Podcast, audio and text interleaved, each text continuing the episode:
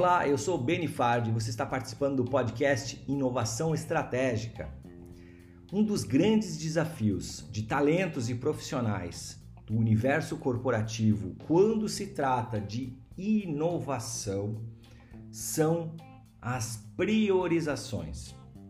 Nosso desafio enquanto colaboradores de companhias é sempre saber priorizar fragmentos de projetos inovadores que, quando somados, fazem atingir a grande meta, o grande objetivo da companhia em termos de redução de perdas, melhora de performance, aumento de vendas ou mesmo melhoria em índices de satisfação do nosso cliente, do nosso colaborador. Inovação pode ser usada em várias frentes: produtos, serviços, processos, modelos de negócio, mas Priorizar é um grande desafio.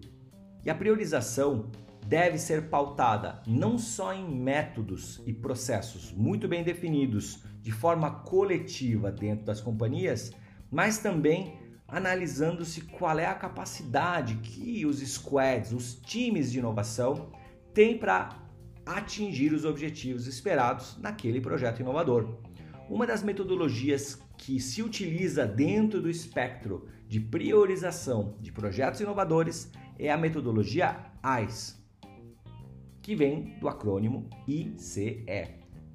Do inglês, impacto, competências e facilidade de implantação.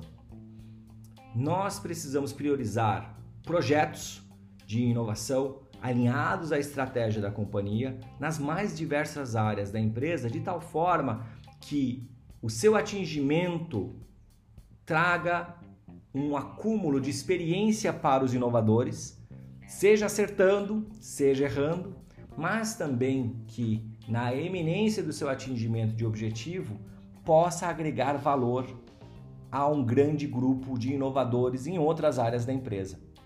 Muito por isso, nós sabemos também do desafio que é de implementar projetos inovadores dentro de uma companhia.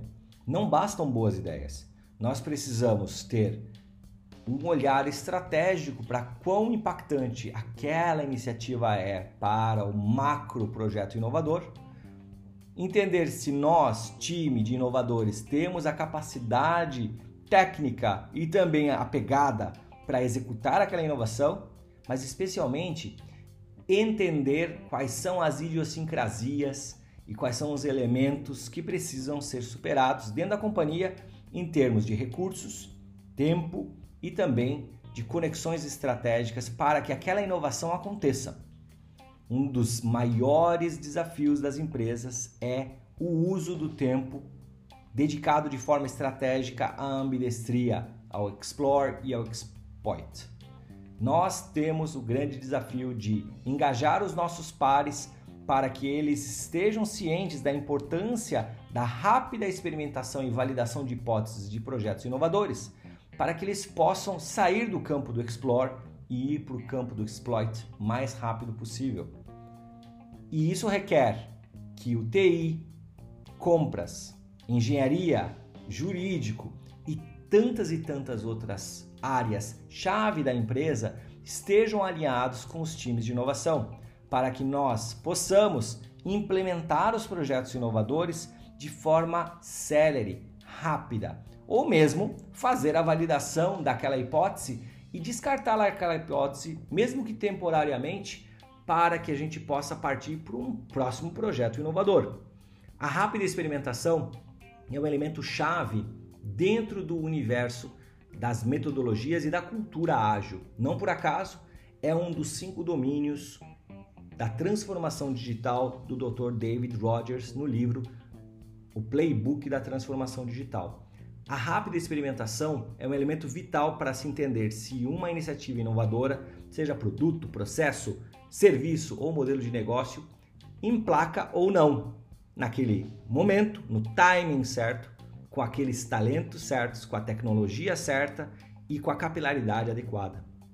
Nosso desafio é engajar os nossos pares para que validações rápidas aconteçam dentro de uma hierarquia de projetos priorizada com base em metodologias diversas, dentre elas uma, a AIS, para que nós possamos entregar valor rapidamente e também gerar o que nós chamamos de vitórias rápidas para os inovadores.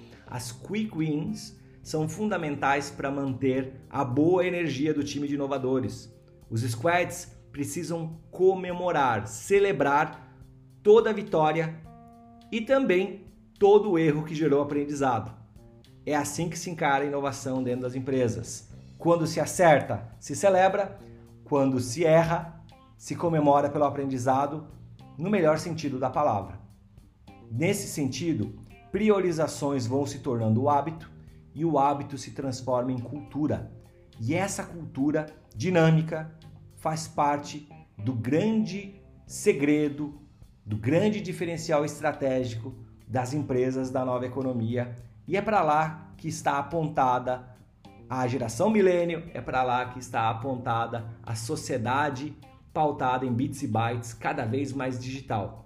Uma sociedade que se move por propósito, por experiências, por inovações e espera que marcas, indústrias, corporações, empresas tragam experiências diferenciadas, tragam atendimentos diferenciados, tragam tecnologia, tudo isso em forma de modelos inovadores que impactem o seu dia a dia e que façam dedicar não só tempo, mas também destinar recursos a compras, assinaturas e outros meios de fazer negócios com marcas e empresas.